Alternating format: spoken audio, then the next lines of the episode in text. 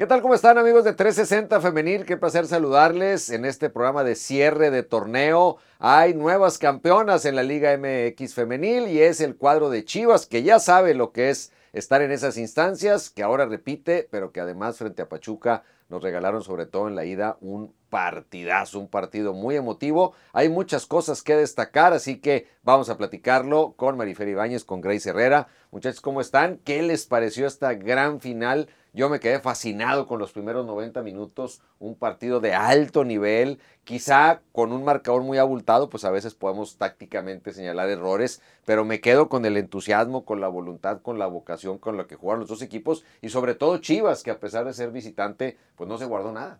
Así es, buenos días, tardes, noches, Grace, Toño. La verdad que a mí me emocionó que la gente como quiera estaba metida al 100%. Leer en Twitter a las seguidoras de Rayadas, seguidores de Rayados, de Tigres Femenil, de otros equipos, picadísimos viendo la final. Me emocionó muchísimo que la gente estuviera 100% involucrada en el partido y como dices, yo creo que los dos equipos nos regalaron un fútbol increíble. Chivas creo que nos sorprende porque estuvimos hablando mucho de que en la cuestión ofensiva como que pues si no es Licha, ¿quién? O nada más Licha y de repente Caro. Y, ojo con lo de Blanca Félix, porque una lesión que la marginó durante todo, casi todo un torneo. No estaba ni siquiera considerada en este torneo para ser la titular y dijo, llegó y dijo, yo me quedo y la vimos en la final. Le para el penal a Charlín Corral para llevarse el título y la verdad que espectacular el equipo de Chivas. Pero insisto, Pachuca, mis respetos. ¿Tú cómo lo viste, Gris? Referente a eso, la verdad es que primero que nada agradecerles que sigan aquí en este programa 360 Femenil y segundo, pues ahora sí que yo estoy feliz Ahora sí, es el nuevo, el nuevo mote que vamos a tener cuando estemos muy felices porque eh, definitivamente Blanca se llevó el encuentro. Muchas veces la criticamos porque hay errores que hemos visto muy específicos donde de repente son errores de principiante o de novata que termina fallando, pero esta vez se quitó ese ese miedo que tenía, porque de repente ese tipo de juegos te dan miedo, se quitó ese miedo, salió y ahora sí que también se hizo un cambio de look porque después de, esa lesión se cortó el cabello, ahora lo trae cortito, trae rayitos y le ha sentado muy bien porque se liberó de todos esos fantasmas que la perseguían y pudo darle este segundo título al equipo de Chivas. También hay que reconocerle la afición, más de 40 mil personas en el estadio de, de Guadalajara que ha sido muy criticado también durante todo el semestre donde tenían poca asistencia y ahora en esta final pues la, afición se dejó llegar para llenar este estadio. Y, la ida también fue impresionante. Y la ida fue chiva también casi casi al 100, ¿eh? Allá en Pachuca escuchábamos muchísima afición gritándole al equipo de Chivas. Recuerden que aquí nos preguntábamos Qué bueno que haya otros equipos en la final porque le da diversidad, pero hasta dónde la gente iba a responder, porque decíamos, sería muy triste que lleguen dos equipos que, no han llegado recientemente y que luego el espectáculo en cuanto a la tribuna pues no sea el que estábamos acostumbrados con Tigres y Rayadas. Y la verdad es que sí respondió la gente y yo creo que esto va a sembrar una semilla para que el próximo torneo haya más afición apoyando a otros equipos y, y empiece a tomar efervescencia la liga. De hecho me emocionó también perdón, porque involucra a algunos de los compañeros de medios de comunicación que pusieron por ahí en Twitter de que, ay, qué feo se siente el fin de semana sin fútbol o el viernes sin fútbol. Y toda la gente empezó a comentar, oye, ¿cómo que viernes sin fútbol? Está la liga femenil y están jugando muy bien y Pachuca y Chivas y empezaron así.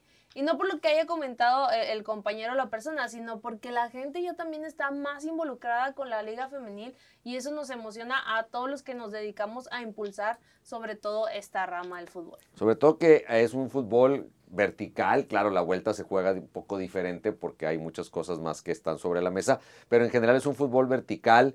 No sé si el que no haya VAR, que a veces nos, nos genera problema porque se cometen errores de pronto muy, muy puntuales, pero nos da como que otra libertad el, fútbol a, la antigua, ¿no? Porque ya podemos decir que es a la antigua sin bar y ya se anuncia en la Junta de Dueños que el próximo torneo en la liguilla habrá bar.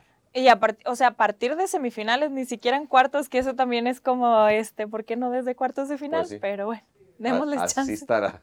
El tema ahí es qué tanto las, las árbitras, que en su mayoría son mujeres, eh, o los cuerpos arbitrales del femenil van a estar acostumbrados. Si los que ya están acostumbrados a usar el VAR cometen muchos errores de coordinación, hay muchos titubeos, de repente así que en una semifinal te caiga la instancia del VAR, no sé, a lo mejor sirve porque quizás se van a mantener un poco más al margen, no van a interactuar tanto, se van a meter solamente en las jugadas muy puntuales, que es como debería ser el VAR. Pero bueno, ya es un pasito más adelante y también el tema que se anuncia de la posibilidad de registrar cuatro jugadoras no formadas en México, que me parece que hasta cierto nivel de balance son buenas noticias para la liga. Sí, yo creo que en la parte del VAR, por ejemplo, de semifinales, lo pusieron en esa instancia porque es como la que está más reñida, ¿no? En cuartos sabemos que de repente lo vimos, había goleadas como la que hizo Tigres de 7-0 contra Atlas y decías, bueno, no hay tanta complicación en ese tipo de partidos. Pero ya en semifinales, pues, que si fue lesión, que si no fue lesión, que si la atacó, que si la pateó, ese tipo de cosas se pueden revisar pero en la cuestión de las extranjeras, sin duda, yo creo que Tigres va a ser de los primeros equipos que va a buscar traer las cuatro plazas de extranjeras. Pues yo creo que ya con eh, lo que anunció el equipo de Tigres femenil, que se me hace espectacular, con el Ángel City, que es de eh, equipo de California, de hecho es a donde se fue Stephanie, Ferrer. Yo creo que ahí Tigres está mandando la señal directa de que, oye, ya traigo. Pues vamos a hacernos, ¿no? De, de más, eh, este, de más, digamos que o de equipos más experimentados, de más experiencia, en cuestión de meter a, a equipos del digamos, grandes ligas de Estados Unidos. que nos llevan ventaja en muchos años más de desarrollo. Ahí es donde tenemos que voltear. Sí, entonces la verdad yo creo que está espectacular y por ahí que sea, creo yo, el convenio estaría excelente que realmente también se beneficie mucho a las sub-17, ¿no? El poder llevar allá a las chicas a clínicas, a que estén más en contacto con, con el fútbol internacional, creo que sería espectacular para ellas. Pero sí, yo creo que Tigres deja muy en claro esa situación. Ah, me vas a dar chance de cuatro, pues vamos a empezar a buscar. Y yo creo que Tigre Rayadas. Y yo creo que América. América, iba a decir Chivas, pero Chivas no puede, pero yo creo que América, yo creo que Pachuca, los equipos que han estado buscando eh, ir creciendo, que en su mayoría son todos, pero los que más le han invertido últimamente son estos equipos, ¿no? Entonces, no sé qué tanto es, va a resultar favorable, pero sí creo que el espectáculo va a seguir creciendo y eso le va a beneficiar al final de cuentas a todos los equipos. Volviendo a la final, ¿fue Chivas el merecido campeón?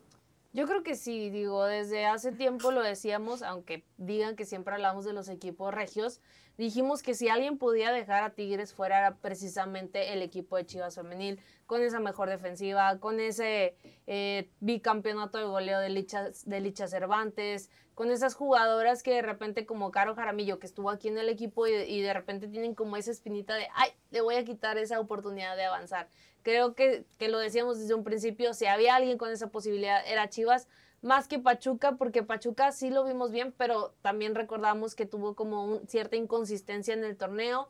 Llega Cacho para tomar, para tomar el equipo, les va bien, pero de repente como que, no sé, por ahí me dijeron ayer, ¿qué onda con Charlín?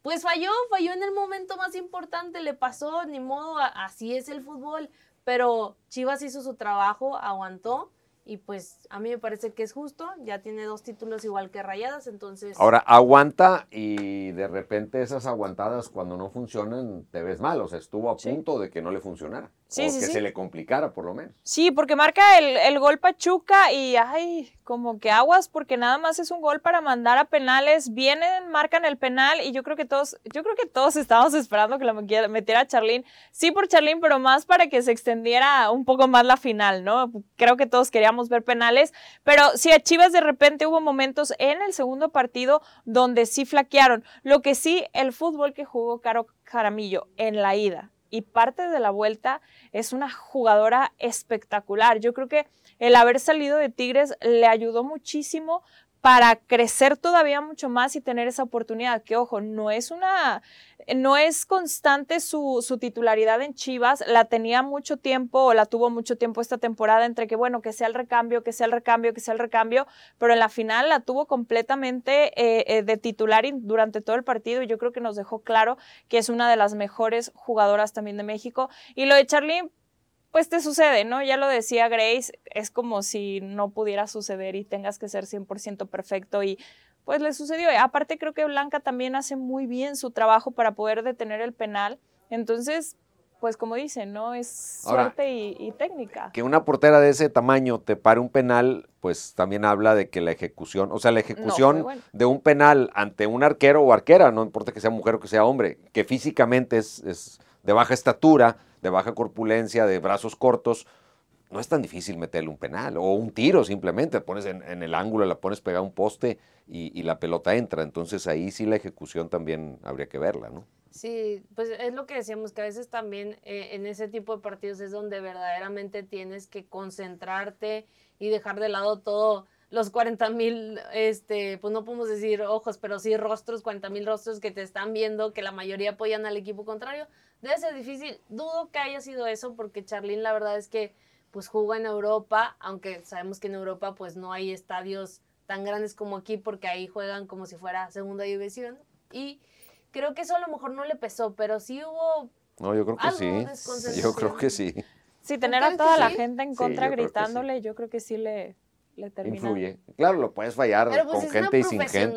no puede. también es humana. Bueno, le pasó a Katy también. Sí, algo, algo te pasa en ese momento que te, te, domina y es cuestión de aflojar tantito el pie o apretarlo de más para que la pelota salga para otro lado. Entonces, este, pues sí quedan esas pequeñas marquitas ahí en la carrera, porque ahí, ahí es donde esperas que una jugadora como ella, pues no te dé margen. Es como en la, en la varonil con Tigres, ¿no? Independientemente del tema reglamentario, pues Guiñac, tiene dos penales, estás esperando que los meta, o sea, ahí Guiñac no se puede poner nervioso, los tiene que meter, y ahí, con mayor razón, era el penal para empatar la serie y poderla llevar a... Moni Vergara estaba viendo la televisión. Me ganaste, estaba sentada en su casa, a ver, ahora díganme, díganme, que la llame, pues... bueno, un penal no, no debería ser motivo para que no la llame, pero pues sí no es lo que esperas de una jugadora de esa, de esa experiencia. Pero pues también si estás en una final México contra Estados Unidos y pones a Charlín Corral a cobrar, pues vas a decir, mejor no. Pues mejor pongo a Licha o pongo a Steffi o pongo... Tiene variedad tiene variedad Moni para poder elegir. Lo que sí mis respetos para Juan Pablo Alfaro, porque recordemos que él era el auxiliar del Chore Mejía. El Chore tuvo problemas, este sale del equipo, se queda Alfaro y mucha gente también empezaba como a titubear en la cuestión de Chivas. Desde la temporada pasada que sufrieron como una desbandada de jugadoras que se fueron muchísimas a Tigres, a Rayadas, aquí, allá, mucha gente empezó a dudar de lo que fuera a ser Chivas. Cuando sale el Chore, también mucha gente dijo, no, estas chivas ya se acabaron y yo creo que las jugadoras increíbles. Una, hay una jugadora en la defensa que todo el mundo me estaba preguntando, es que ¿por qué la dejó ir rayadas? ¿Qué jugadoraza? Carol Bernal, mis respetos, porque también creo que fue la pieza clave de este torneo para que fuera la mejor defensiva y, y, la chavita, porque está muy chiquita. Por eso yo les daba la explicación de con rayadas tenía 17 años. Entonces, pues si tienes a Cacho y a, este, y a Bernal, pues vas a irte con las dos de experiencia que con la niña de 17 años. En Chivas se graduó literalmente Carol en este torneo y va a ser una de las jugadoras a seguir. Yo creo que tanto Maribel como Moni le tienen que empezar a poner una marca a Carol de verla el siguiente torneo a lo mejor si sigue con ese nivel tan alto que la vimos esta temporada y contemplarla para llevarla a alguna de las selecciones. Tiene 19 años, entonces creo que puede, puede tener un cacho, un, un lugar este, seguro en alguna de estas dos elecciones. Vamos. Vamos a escuchar al señor este, Juan Pablo Alfaro, que obviamente pues feliz del título. Vamos. Hola, buenas noches, Orlando. No, obviamente pues es un sentimiento de felicidad, de mucha alegría, el, poder coronarte aquí en, tu casa con tu gente. No fue de la manera que, hubiésemos deseado, pero al final el, el equipo estuvo bien en defensa, sufrimos, fue sufrido, sí, sinceramente sí, pero bueno, gracias a Dios nos alcanzó para, para poder este, sacar el marcador, al marcador global adelante. Y, bueno, la verdad que muy, muy contento por este grupo de, de jugadoras que, bueno, lo, trabajaron desde, desde el inicio del torneo y que me parece también fue, muy, fue complementado con una excelente liguilla. Del otro lado, del lado de Pachuca, Grace, ¿cuáles son los méritos de Pachuca y te preguntaría, ¿consideras que Pachuca, que cerró muy bien, podrá mantener ese paso ahora en un siguiente torneo y ser un equipo aspirante al título desde el inicio?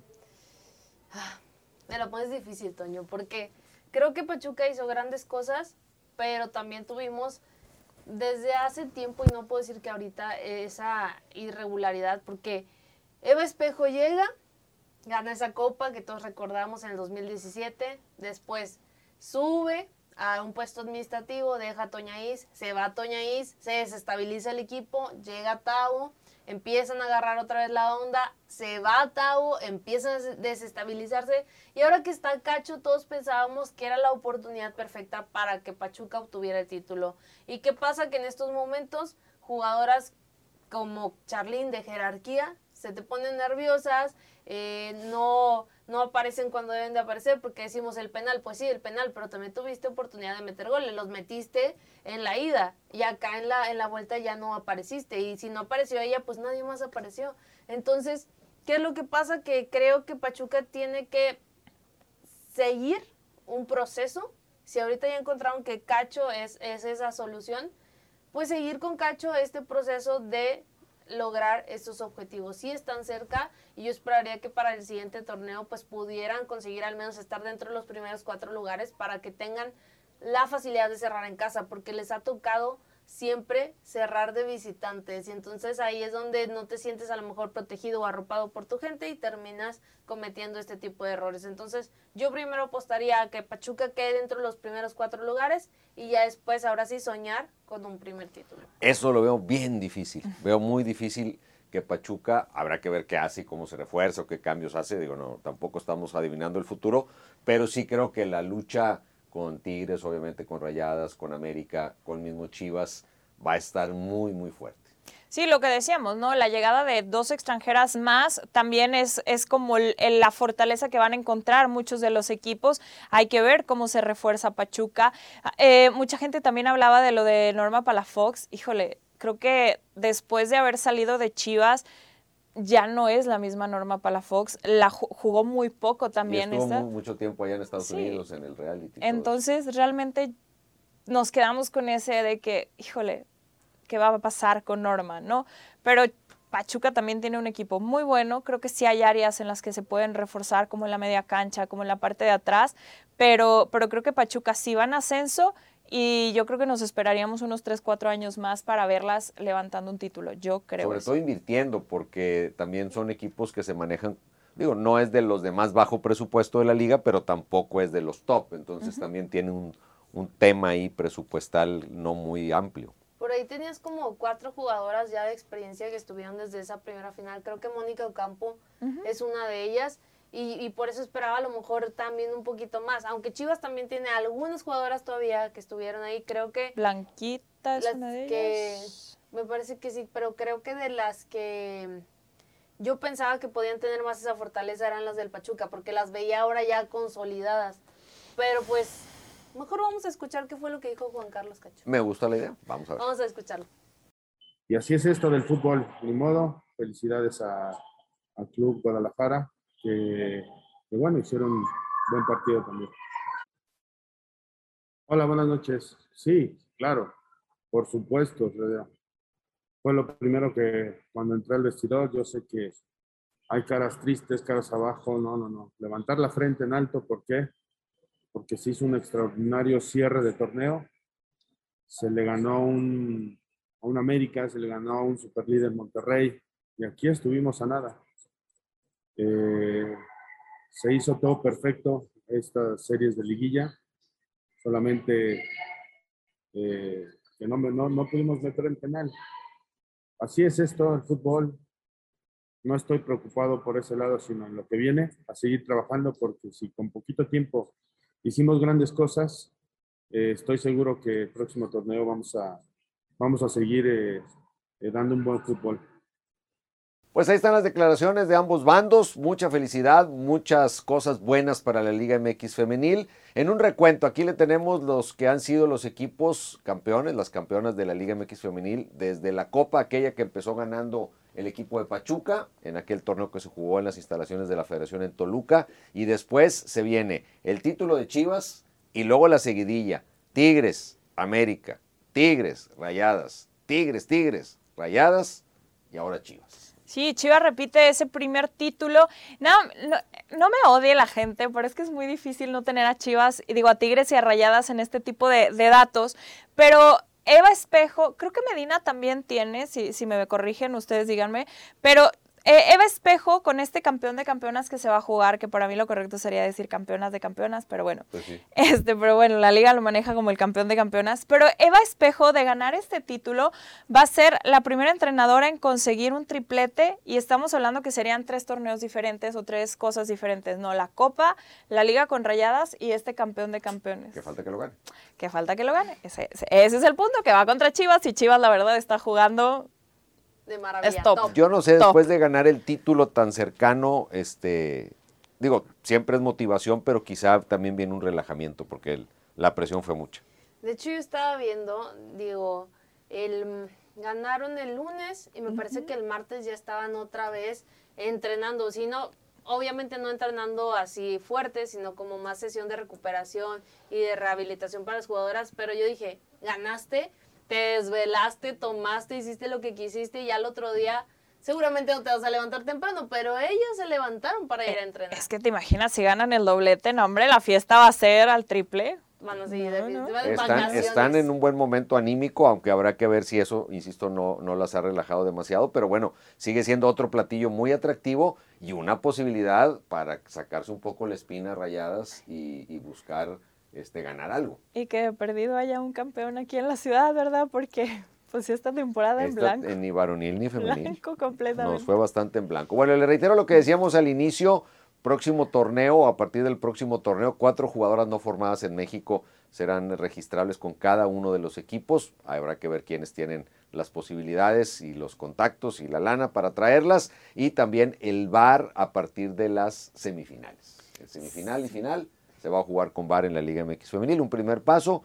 Veremos, sí sabemos que es un tema de costo este, complicado el, implementar el VAR, pero bueno, por lo menos qué bueno que en la liguilla, semis y final se, se va, se va a jugar así. Yo creo que lo ponen también en semis y en final porque ya es casi casi un hecho que los partidos se van a llevar a cabo en los estadios, porque recordemos que de repente hay equipos que dicen, bueno, con permiso lo vamos a hacer en la cancha de entrenamiento y es muy difícil No poner el camión. que- No, y no hay las cámaras suficientes para que el VAR funcione. O sea, Sí. el VAR depende, de, aunque el VAR opera independiente, la señal se la proveen las cámaras de la televisión. No la señal que usted y yo vemos en la tele. Es decir, cada cámara, si hay 10 cámaras, el VAR recibe 10 señales de cada cámara y es independiente. Ellos ven la, la toma que ellos quieran. No están obligados a ver la misma que estamos viendo en la tele. Entonces, en el femenil, te vas a un campo de entrenamiento donde te transmiten por internet con dos cámaras, pues ahí un VAR no puede funcionar. En el Barreal sería muy complicado, en Verde. Valle sería todavía, pero en el del Cruz Azul, en la Noria, Peor. casi ca- en Atlas, cuando juegan en, en el Pistache o en, en el- bueno, en Columbus, eh, complicadísimo. Entonces yo creo que en esa cuestión, por eso se va a poner en estas instancias. Y lo de las extranjeras, yo nada más una pregunta a la liga. Este, ahí sí van a redactar bien lo del reglamento, porque en el varonil, de verdad, por más que lo sigues leyendo, por un lado le quieres dar la razón a, a Herrera y por otro lado lees y entonces Pero no hay razón, está muy claro. pero es que al principio Dice los 11 titulares y luego ya hasta el segundo párrafo es donde dice que durante todo el partido debe de haber tres, no for- tres formados en México a fuerza. Entonces como que ahí se... Digo, no, no estoy justificando a Herrera, la, la regó, pero sí que la liga como que explique desde un inicio cómo es el punto en el que si van a ser nada más dos no formadas en México en la cancha y dos en la banca, que lo especifiquen así clarito. O sea, que solo haya dos al Sí. mismo tiempo, digamos. Sí, a mí eh, dentro de las modificaciones hubo una que me llamó muchísimo la atención, que no la veo por aquí, pero fue la del cambio de sub-17, o sea que ya se va a dejar de llamar sub-17, o sea, conforme vayan creciendo va sub-18, sub-20, y yo a lo mejor igual no especificaron bien, yo pensaría que si quieres formar una cantera, vayas agregando categorías, ¿no? Una sub-15, una sub-17, una sub-20 si quieres, pero no que le vayas como cambiando el nombre, que eso fue lo que yo entendí. Sí, la verdad, este, a la federación y a la liga les pedimos de la manera más atenta que redacten un poquito mejor sus reglamentos para que no haya confusiones. No hay esas lagunas de repente. No, y sobre todo que los protagonistas lo lean y las dudas las pregunten antes de equivocarse, ¿no? O sea, Sí. ahí es donde hay que aclarar porque ellos sí están obligados a tenerlo lo suficientemente claro. Pero bueno, como andamos medio este, enojadillos con los errores que se cometen aquí, ¿qué les parece si damos un panorama que nos prepara Javi Alonso sobre lo que sucede en el fútbol femenil en el plano internacional? Tigres Femenil dio a conocer este martes un acuerdo de cooperación institucional y deportiva con el Angel City FC. El convenio tiene hasta el momento una duración de dos años y en él se incluyen dos encuentros amistosos, uno en Los Ángeles y otro más en el estadio universitario. Esto surgió como parte del programa Amazonas por más que el Club Tigres, donde la institución felina busca apoyar una serie de iniciativas para empoderar a las mujeres y de esta manera hacer crecer el fútbol femenil en Nuevo León. El convenio también incluye una serie de intercambios de ideas para mejorar su modelo de negocios, responsabilidad social, sus organizaciones deportivas y por supuesto que se tiene contemplado involucrar a la afición, la comunidad y los clubes de fútbol de la localidad. Los dos partidos amistosos están programados para este y el próximo año. El primero será en Los Ángeles el próximo 10 de agosto a las 21 horas, teniendo como escenario la casa del equipo angelino y el segundo se tiene contemplado para el año 2023 en el estadio universitario. Pues muchas felicidades a Chivas, también muchas felicidades a Pachuca, nos divirtieron mucho en esta serie de la gran final y hay un gran reto para todos los equipos en el próximo torneo. Nosotros así cerramos esta etapa de 360 femenil, tomaremos algunas semanas junto con la liga para esperar a que se reactiven las acciones y con ello pues volvamos a estar con todos ustedes. Les agradecemos mucho su apoyo a lo largo de todo el torneo, sus comentarios, sus señalamientos, sus críticas, todo nos sirve para ser mejores. Gracias por comentar el programa, gracias por compartirlo. A nombre de todo el equipo de producción de Posta Deportes, les agradecemos su preferencia. Grace Herrera, Marifer Ibáñez y Antonio Nelly. Los esperamos en la próxima serie, una vez que arranquen las actividades del próximo torneo. Aquí estaremos, pero siga todas las redes de Posta Deportes para que tenga información al momento de todo lo que va a empezar a suceder en el fútbol de estufa, en los partidos de preparación y en toda la actividad de la Liga MX Femenina. ¿Nos vamos? Así es, muchas gracias y a descansar un ratito y nos vemos pronto. Muchas gracias. Nosotros no somos como las chivas. no seguimos entrenando. No, no vamos a seguir entrenando. Nosotros no tenemos campeón de campeones, así que nos despedimos. Nos vemos pronto. Gracias.